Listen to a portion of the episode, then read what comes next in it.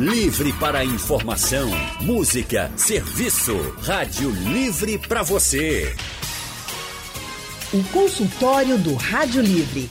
Faça a sua consulta pelo telefone 3421 3148.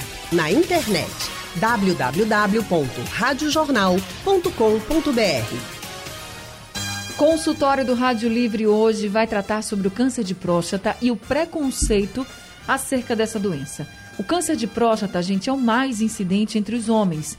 Tem 90% de chance de cura se diagnosticado precocemente. Mas sabe no que esbarra? No preconceito. E para falar sobre essa doença que mata e toda a discriminação que existe em cima dela e dos exames principalmente que são necessários para combater a doença, para prevenir a doença e para fazer o tratamento o mais rápido possível, nós vamos conversar hoje no consultório do Rádio Livre com o psicólogo Miguel Gomes. Miguel também é historiador e psicanalista e sócio do Centro de Pesquisa e Psicanálise e Linguagem, CPPL. Miguel Gomes também é associado ao Círculo Psicanalítico de Pernambuco, o CPP. Miguel, muito boa tarde para você. Seja muito bem-vindo aqui ao consultório do Rádio Livre. Boa tarde, Anne. Boa tarde, Renan. Boa tarde a todos e todas ouvintes. É um prazer estar aqui falando com vocês mais uma vez. Prazer todo nosso em recebê-lo você também agora na terça-feira com a gente aqui no consultório, viu, Miguel? Nosso outro convidado é o médico urologista Dr. Renan Éboli. Dr. Renan é doutor em urologia, professor de urologia na Uninasal, chefe do serviço de urologia do Hospital dos Servidores de Pernambuco, também trabalha na Multiemo Oncoclínicas e no Instituto de Urologia do Recife. Doutor Renan, muito boa tarde. Seja muito bem-vindo aqui ao consultório do Rádio Livre. Boa tarde, Anne. Boa tarde a todos que nos escutam. Boa tarde, Miguel. É um grande prazer compartilhar essa, essa tarde de conversa com vocês. Olha, desde que nós anunciamos o consultório do Rádio Livre, muitas perguntas já começaram a chegar. Então, eu já vou começar atendendo aqui as dúvidas dos nossos ouvintes. E já quero convidar também você que está nos ouvindo agora, se você já quiser participar a partir de agora do consultório, você pode mandar mensagem pelo painel interativo que você encontra no site da Rádio Jornal e também no aplicativo da Rádio Jornal. Você pode participar enviando suas dúvidas pelo WhatsApp. O número é o 99147 8520, que você pode escrever a mensagem, mandar áudio, fica à vontade. Ou, se preferir, você liga aqui para a Rádio Jornal e conversa ao vivo com Miguel e também com o Dr. Renan. O número para você ligar é o 3421 3148. Eu já vou começar aqui com a pergunta do Wellington. Ele é de Afogados, mas nesse momento está no trabalho, está no bairro da Várzea. E ele mandou uma pergunta para a gente, querendo saber do doutor Renan o que de fato é o câncer de próstata, doutor Renan. Oi, obrigado pela, pela pergunta e pela participação no programa. O câncer de próstata, como todo câncer, é um crescimento desordenado de algumas células que estão no nosso corpo. E especificamente na próstata, esse câncer ele tem por influência a presença da testosterona. Então, por, por isso que todo homem tem uma chance de evolução para câncer de próstata. Esse é o tumor mais comum no homem. A gente estima que cerca de 16% da população vão apresentar algum momento câncer de próstata, que daria um em cada seis homens. É, no Brasil, são esperados quase 70 mil novos casos só esse ano. Mas, assim como a Anne colocou muito bem no início da, da apresentação, ele é um tumor que, quando diagnosticado de maneira precoce, permite o tratamento de mais de 95% dos casos. Então, acho que a, o rastreio, a prevenção, o cuidado é a grande, a grande palavra importante para ser passada hoje. Agora, doutor Renan, é normal o homem, com o passar da idade, ter esse aumento da próstata e quando tem esse aumento da próstata, já significa que é um câncer? Anne, muito boa essa sua pergunta, porque essa é uma dúvida frequente no consultório. São duas doenças completamente distintas. O câncer e o crescimento benigno da próstata. Apesar da, da divulgação dentro do Novembro Azul ser muito maior voltada para o câncer de próstata, a incidência de crescimento benigno é muito maior.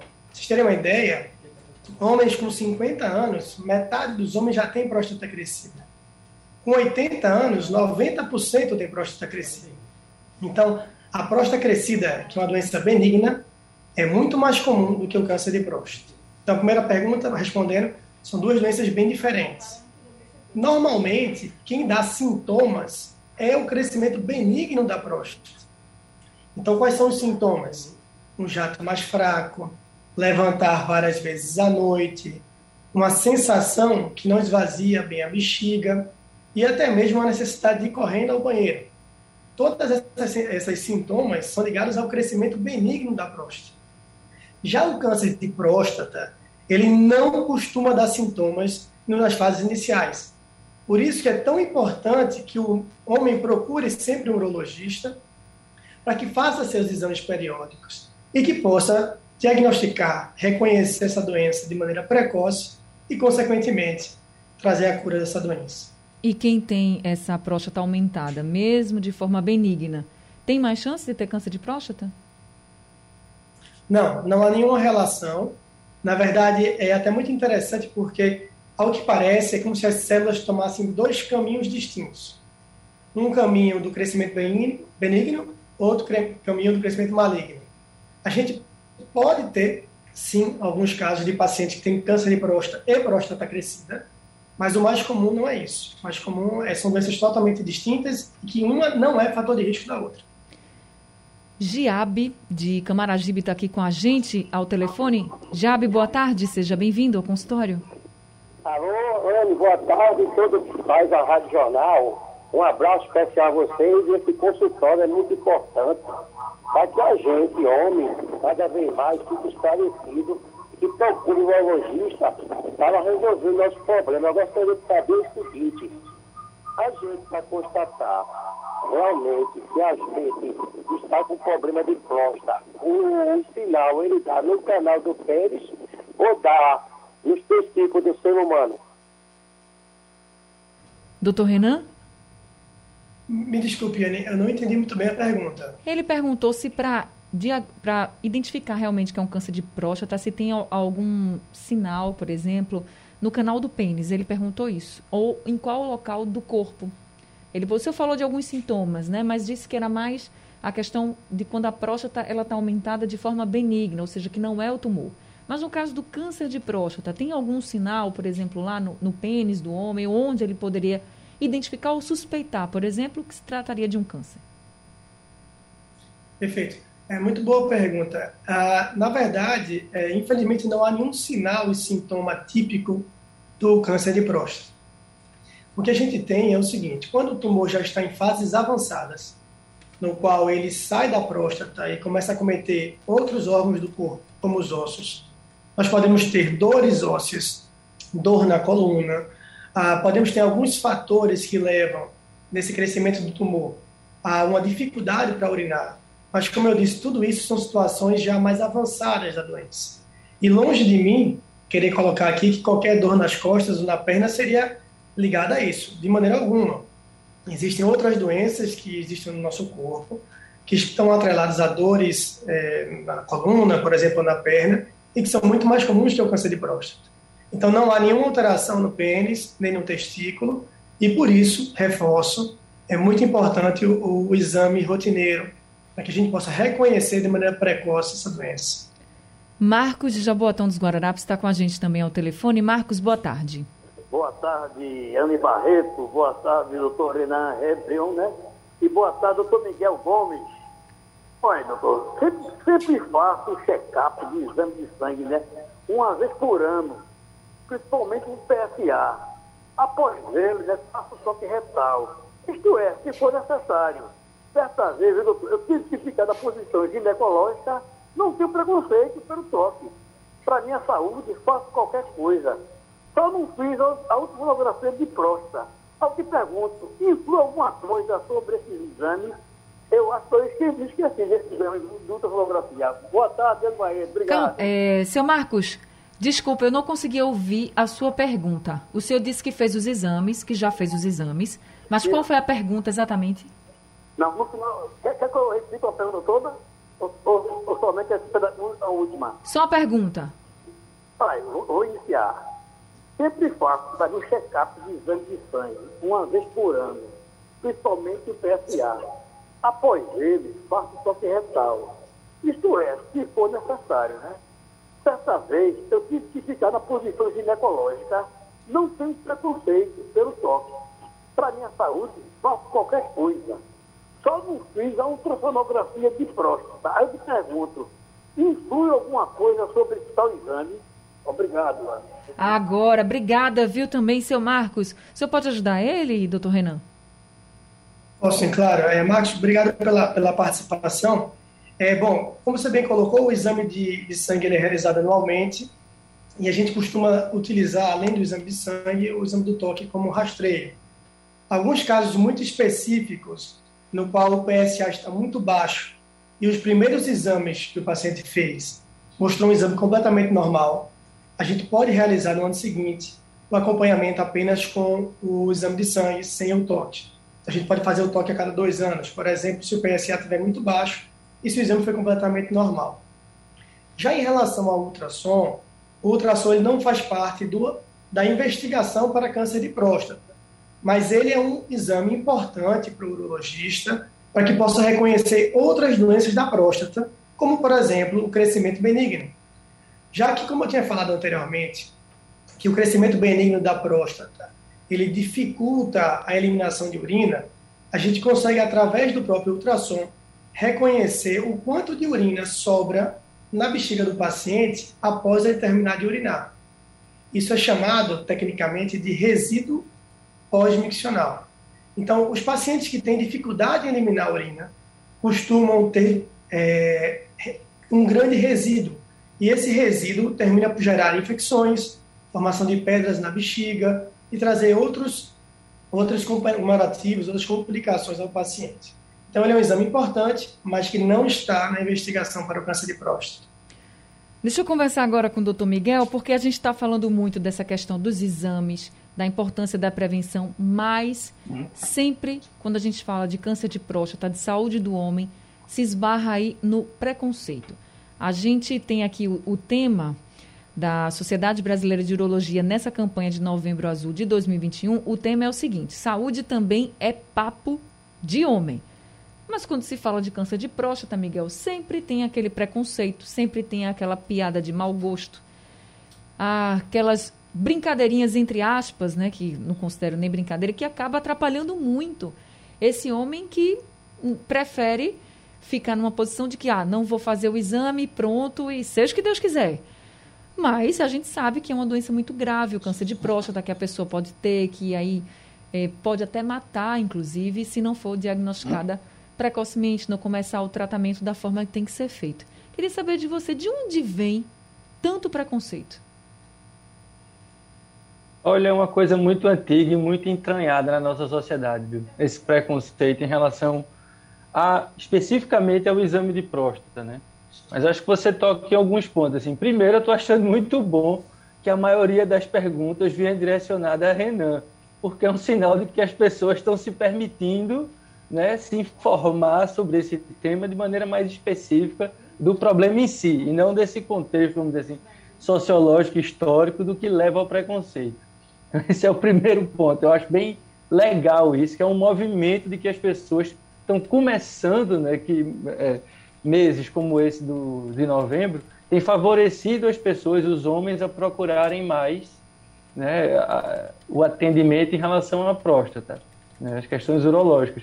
Mas é bom lembrar que, de uma forma geral, os homens são menos atentos à saúde que as mulheres. Né? É, pela educação, as mulheres, desde a primeira menstruação, elas passam a ter algum tipo de acompanhamento ginecológico, que isso se desdobra no acompanhamento médico de uma forma geral.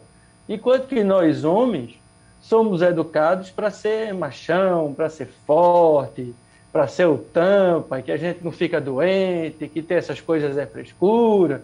Então a gente não precisa se cuidar, a gente não precisa fazer exame de sangue. Se aparece uma ferida, ela vai ficar boa sozinha. Se a gente está com a dor, milagrosamente isso vai passar. A gente prescinde de um atendimento médico. E aí, embora a campanha seja muito direcionada às questões uro urológicas, ao câncer de próstata, eu acho que fica esse recado para os homens, de uma forma geral, cuidarem de uma forma mais ampla da própria saúde, né?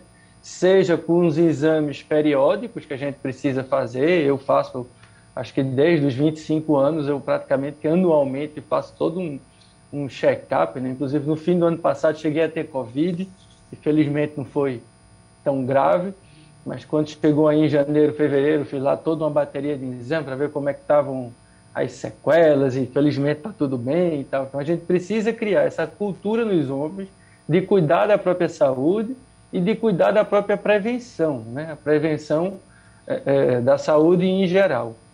Em relação a, a, ao preconceito com o exame de próstata, aí a gente tem uma explicação, vamos dizer assim, histórico-sociológica. Né? Os homens são educados para não serem violados, então um exame de um toque retal muitas vezes é visto pelos homens como uma violação da masculinidade, né? como se aquilo ali fosse é, aproximá-los imaginariamente de um corpo feminino que, na nossa cultura machista, é visto como um corpo mais frágil, como um corpo passivo e, e, e submisso.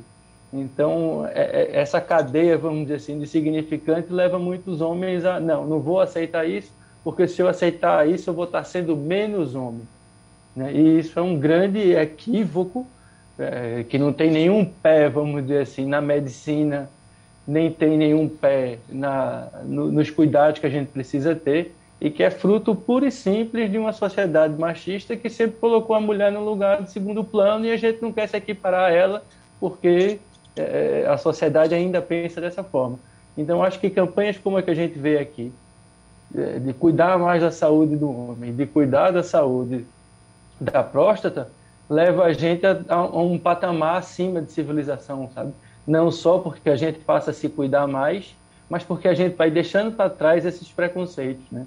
É, a questão da sexualidade não está atrelada à questão da saúde, necessariamente, né? Isso. A prevenção da saúde é uma coisa, sexualidade é outra. Então a gente precisa fazer essa dissociação para que a gente faça como tem acontecido aqui, para que as perguntas venham para a doutora Renan, que é quem vai poder esclarecer o que é que a gente pode fazer para melhorar e para prevenir essas doenças que matam tantas pessoas no nosso país. É verdade, e as perguntas não param de chegar aqui no painel interativo, pelo WhatsApp também. Você pode continuar mandando suas perguntas pelo painel interativo, no site e aplicativo da Rádio Jornal tem também o WhatsApp da Rádio Jornal, é o 99147 8520. Ou se preferir, você liga para cá, para a Rádio Jornal, e conversa ao vivo com Miguel e também com o doutor Renan.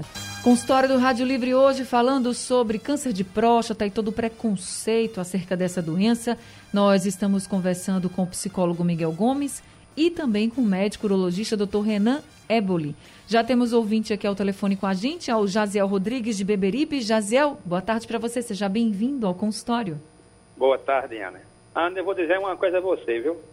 Era bom que esse exame de sangue não desse nenhum alerta. Era bom é que todo ano fosse incluído, era o toque retal mesmo. O que é que tem? Que besteira é essa? Vou dizer uma coisa a você, Ana. Olha, uma colonoscopia, uma colonoscopia é feita também pelo reto e é bem mais incômodo do que um toque retal. E aí, o homem vai deixar de fazer por causa disso? É complicado, né? Eu até estava conversando mais cedo aqui antes do consultório, no ar com Haroldo Costa, e falando sobre tantos exames que as mulheres fazem desde cedo, que são incômodos também, que são constrangedores, vamos dizer assim, mas a gente tem que fazer, então faz, o que vale a saúde, né, Jaziel? E aí, a gente recebeu aqui uma mensagem de um dos nossos ouvintes, ele preferiu não se identificar. E ele disse sim que queria mandar uma mensagem para ajudar sobre a questão do câncer de próstata. Olha a mensagem desse ouvinte, escutem. Eu passei por uma cirurgia nesta área há cinco anos atrás. E só descobri que o câncer estava começando na próstata através dos exames periódicos de sangue, o PSA. E como foi descoberto muito cedo, já tratei de fazer a intervenção e hoje estou curado e sem sequelas na minha vida sexual. É uma irresponsabilidade do homem não fazer esses exames. A vida vale muito. Esse ouvinte que nos mandou essa mensagem, ele está certíssimo. A vida vale muito. Aí o Giovanni Costa, de São Lourenço da Mata, mandou uma pergunta aqui para o doutor Renan. Ele pergunta se, por um acaso, for necessário realizar a cirurgia da próstata, ele pode perder a ereção, doutor Renan? Oi, Giovanni, tudo bem? É, na verdade, quando a gente faz uma cirurgia para tratar o tumor de próstata, é uma cirurgia chamada prostatectomia radical, né? Esse é o termo técnico da cirurgia. E essa cirurgia, ela tem o objetivo, obviamente, da cura, mas ela pode ter dois inconvenientes que podem ocorrer. É, o primeiro seria o fenômeno da incontinência, que é a dificuldade de segurar a urina. Isso acontece em um percentual muito pequeno dos pacientes, principalmente quando a gente utiliza as técnicas é, mais modernas, e principalmente com cirurgiões que têm grande volume de cirurgia. Isso costuma acontecer de maneira muito pouco, muito, eu digo, para trocar numeralmente isso, falar de maneira quantitativa, hoje o índice de incontinência gira em torno de 3%. Ou seja, a cada 100 pacientes que operam, 97 ficam completamente secos após 3 a 6 meses de cirurgia. Já o índice, o índice de impotência, que é uma segunda complicação que pode acontecer no pós-operatório, ele costuma variar por dois, dois principais fatores. O primeiro é a idade do paciente. Homens que operam mais cedo, ou seja, antes dos 55 anos, costumam ter uma recuperação da ereção melhor do que homens que têm acima de 65 anos. Isso acontece por um processo natural. O homem com 55 anos costuma ter uma ereção melhor do que o homem que tem acima de 65. E o segundo fator é exatamente como o homem tem ereção previamente. Então, se o homem tinha uma ereção muito boa, a tendência é que ele recupere mais fácil a ereção do que aqueles que não têm. Tudo isso acontece porque os nervos que mantêm a ereção eles passam ao lado da próstata. E, obviamente, se for possível realizar a preservação, ele vai ser sempre preservado. Eu digo se for possível, porque se o tumor estiver invadindo esse nervo, ninguém vai deixar o tumor né, para preservar o nervo. Mas, então, respondendo a sua pergunta, sim, a cirurgia de próstata tem chance de ter dificuldade de ereção, mas não são todos os pacientes. É, todo caso de câncer de próstata precisa da cirurgia? Não. É muito boa pergunta. É o seguinte: o tumor de próstata ele tem um espectro muito grande de apresentação. Desde um tumor tartaruga, que evolui de maneira muito lenta e que o homem não precisa fazer nada a não ser acompanhar, até o, o tumor leopardo, o tumor que ele vai crescer, ele vai evoluir muito rápido e que a gente, se a gente não tomar atitudes rápidas, esse paciente vai evoluir para uma metástase, uma doença incurável. Então, hoje, nossos esforços são realizar o diagnóstico precoce e separar o joio do trigo. Reconhecer quem é a tartaruga e quem é o leopardo. Então, nos pacientes que têm tumores de baixo risco, a gente pode fazer apenas a vigilância sem necessidade cirúrgica. Nos pacientes que necessitam de tratamento, a gente vai ter uma gama de tratamentos diferentes. A cirurgia talvez seja mais importante, no sentido de a mais realizada e e de maneira consensual entre os especialistas costuma ter melhores resultados. Mas a radioterapia também pode ser realizada em pacientes que não têm indicação cirúrgica, que não têm condições cirúrgicas ou que não queiram realizar procedimento cirúrgico. A gente recebeu aqui um áudio pelo nosso WhatsApp do Levi. Vamos ouvir. Boa tarde, Ana. Eu moro aqui no sítio das Queimadas, Socorro, Jabatão de Guararapes. Eu nunca fiz tal de exame de próstata. Já fiz 60 anos agora, em setembro. O que eu tenho que fazer para eu fazer esse exame de próstata? Obrigado. Obrigada, viu, seu Levi? E aí, eu já vou pegar aqui o gancho dessa pergunta do seu Levi e já fazer outra em cima. Ele disse que tem 60 anos, doutor Renan. Com qual idade os homens devem começar a fazer os exames de rastreio, por exemplo, para um possível câncer de próstata? Bom, Levi, obrigado pela pergunta. Ah, Hoje, a Sociedade Brasileira de Urologia recomenda que todos os homens realizem o exame do toque mais o exame do PSA a partir dos 50 anos. Aqueles homens que apresentam fatores de risco para a doença devem realizá-los cinco anos antes. E quais são esses fatores de risco? Existem três principais fatores de risco: é a homens da raça negra, obesidade e homens com história na família. principalmente aqueles de primeiro grau, pai e irmãos. Hoje, os dados são bem contundentes na literatura de que homens que têm pais ou irmãos acometidos aumentam entre duas e cinco vezes a chance de câncer de próstata. Homens que têm obesidade, existe tem um artigo que foi publicado há cerca de um mês, muito interessante, que foi uma grande revisão na literatura em relação aos fatores de risco é, para câncer de próstata, no qual foram pesquisados homens em 180 países. E foi, foram colocados vários fatores de riscos eventuais novos e retirados alguns que acreditavam-se que eram fatores de risco. Então, esses fatores de risco clássicos que eu coloquei aqui, história na família, raça negra e obesidade, continuam de maneira importante sendo fator de risco. Mas, por exemplo, foi incluído que a atividade física é uma forma de prevenir o câncer de próstata, mas que a gente não tinha muito bem estabelecido e que hoje parece diminuir em torno de 20% a chance. A paciente, a paciente que faz atividade física regular pode diminuir em cerca de 20% a chance do câncer de próstata. Então é isso, a gente vai utilizando novas informações para agregar e trazer sempre é, o interesse né, de trazer qualidade de vida para os nossos pacientes. É isso. Agora, doutor Miguel, uma coisa que incomoda muitos homens são as piadinhas né, na roda de conversa ali dos amigos, ou aqueles que se fazem de amigos também, né? Porque fazer piadinha com uma coisa dessa que atrapalha mais do que ajuda também não é muito coisa de amigo, não. Como é que se lida com essas piadas? Eu acho que não cabem, né? Esse tipo de piadinha, na verdade, não cabe, né? É aquele tipo de, de humor que se faz com um gay, com, com os homens que vão fazer algum, precisam fazer esse exame, com mulher, com negro, enfim, com outras minorias. Né? É o tipo de piadinha que se usa de um argumento jocoso, como se fosse algo ali inofensivo. Acho que a gente sabe que não é, porque no fundo, se aquilo incomoda uma pessoa, aquilo não é inofensivo, né? Por mais que a pessoa disfarce, faça de conta ali, dê uma risadinha, às vezes até uma risadinha sem graça.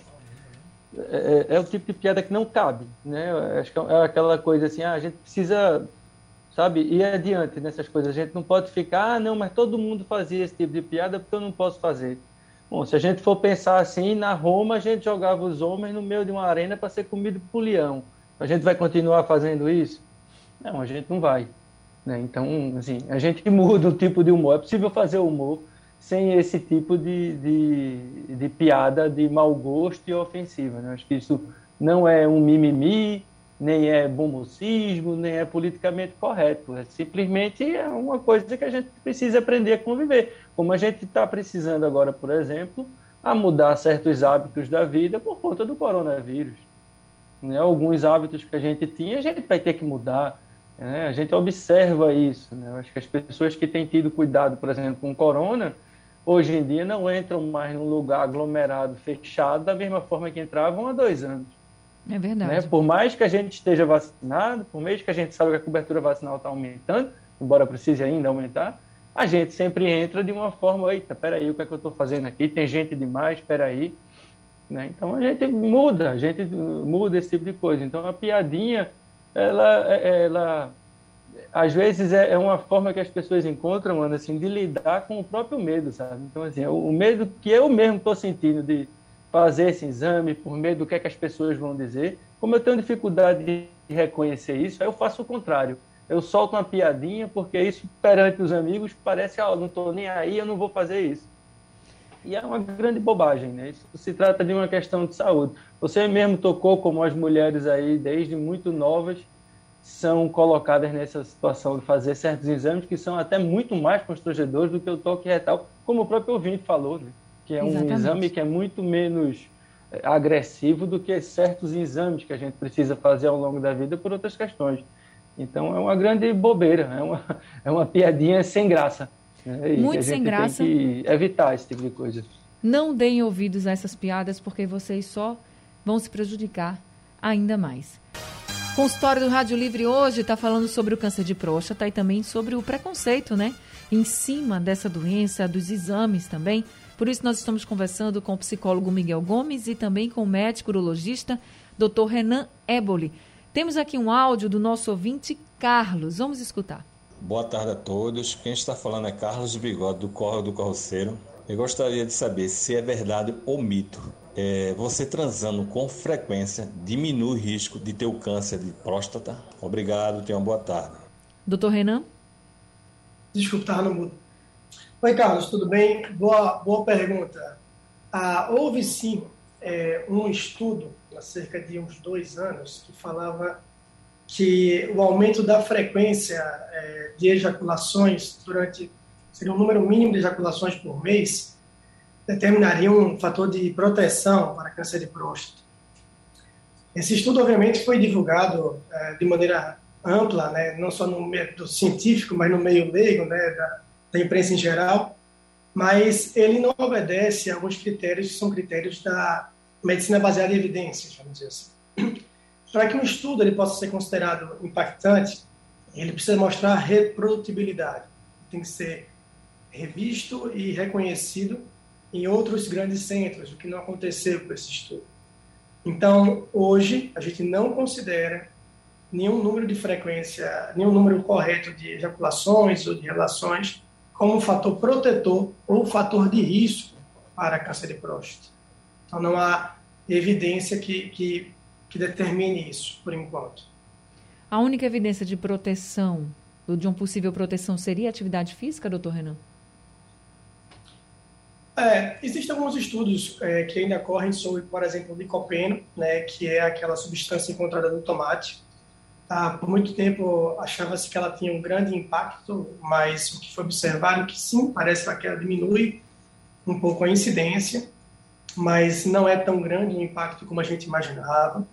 Foram desenhados estudos também sobre vitamina E, vitamina D, selênio, é, dieta do Mediterrâneo. E o que, é que esses estudos mostraram? Vitamina E e selênio não diminuía a chance de câncer de próstata. Vitamina D parece sim haver uma relação com a diminuição discreta em relação ao câncer de próstata. Dieta do Mediterrâneo, dieta muito boa, saudável, mas que não impacta na chance de câncer de próstata. Então, hoje, o que a gente pode é, deixar de maneira mais clara como um fator que muda a chance de você ter esse câncer é talvez ter atividade física, porque diminui a chance de obesidade, que é um fator de risco importante, e da síndrome metabólica. Ah, conversando com, já deve ter conversado com vários colegas endocrinologistas aí no, no consultório do, do Rádio Livre, e a informação e a ideia que o conceito que a gente tem hoje na medicina é que o paciente obeso é um paciente inflamado, é um paciente que ele tem uma quantidade de fatores liberados em seu corpo que aumenta de processos pró-inflamatórios além do níveis muito altos de insulina, que é, um, que é o principal anabólico do nosso corpo. E a partir de um eixo específico chamado de IGF-1, que é o eixo de crescimento de insulina independente, você estimula o crescimento de outros tumores. Então, a obesidade e a síndrome metabólica estão ligados a vários outros tipos de tumores, não só a próstata. E uma atividade física talvez seja uma das principais maneiras de se combater isso, é o que a gente acredita que de maneira cruzada você consiga um fator de proteção. Tá certo. Gente, o tempo do nosso consultório aqui está acabando. Eu já queria prometer aqui para os nossos ouvintes que na semana que vem nós vamos ter outro consultório falando também sobre câncer de próstata. Então, essas dúvidas de hoje que não foram respondidas, nós vamos guardar para a semana que vem. Então, você vai acompanhar aqui com a gente. Eu queria que Miguel agora mandasse uma mensagem para todos os homens que estão nos ouvindo, que sofrem com esse preconceito, mas que não podem deixar de se cuidar. Pois é, eu acho que é, a gente tem que buscar a, eh, a saúde. E acho que Renan foi muito correto aí quando disse, né? Não existe um fator que previna o câncer de próstata. Transar mais não vai fazer ninguém ficar mais homem e por isso ter menos risco de ter câncer de próstata. Não é por aí, né? Porque se associa um pouco essa ideia da virilidade com a saúde e não ter doença. E, bom, pelo menos até agora a gente não tem evidência em relação a isso. Evidência a gente tem o quê? Que quem se previne vai ter menos risco de morrer de câncer de próstata. Então a melhor coisa que a gente pode fazer é a prevenção.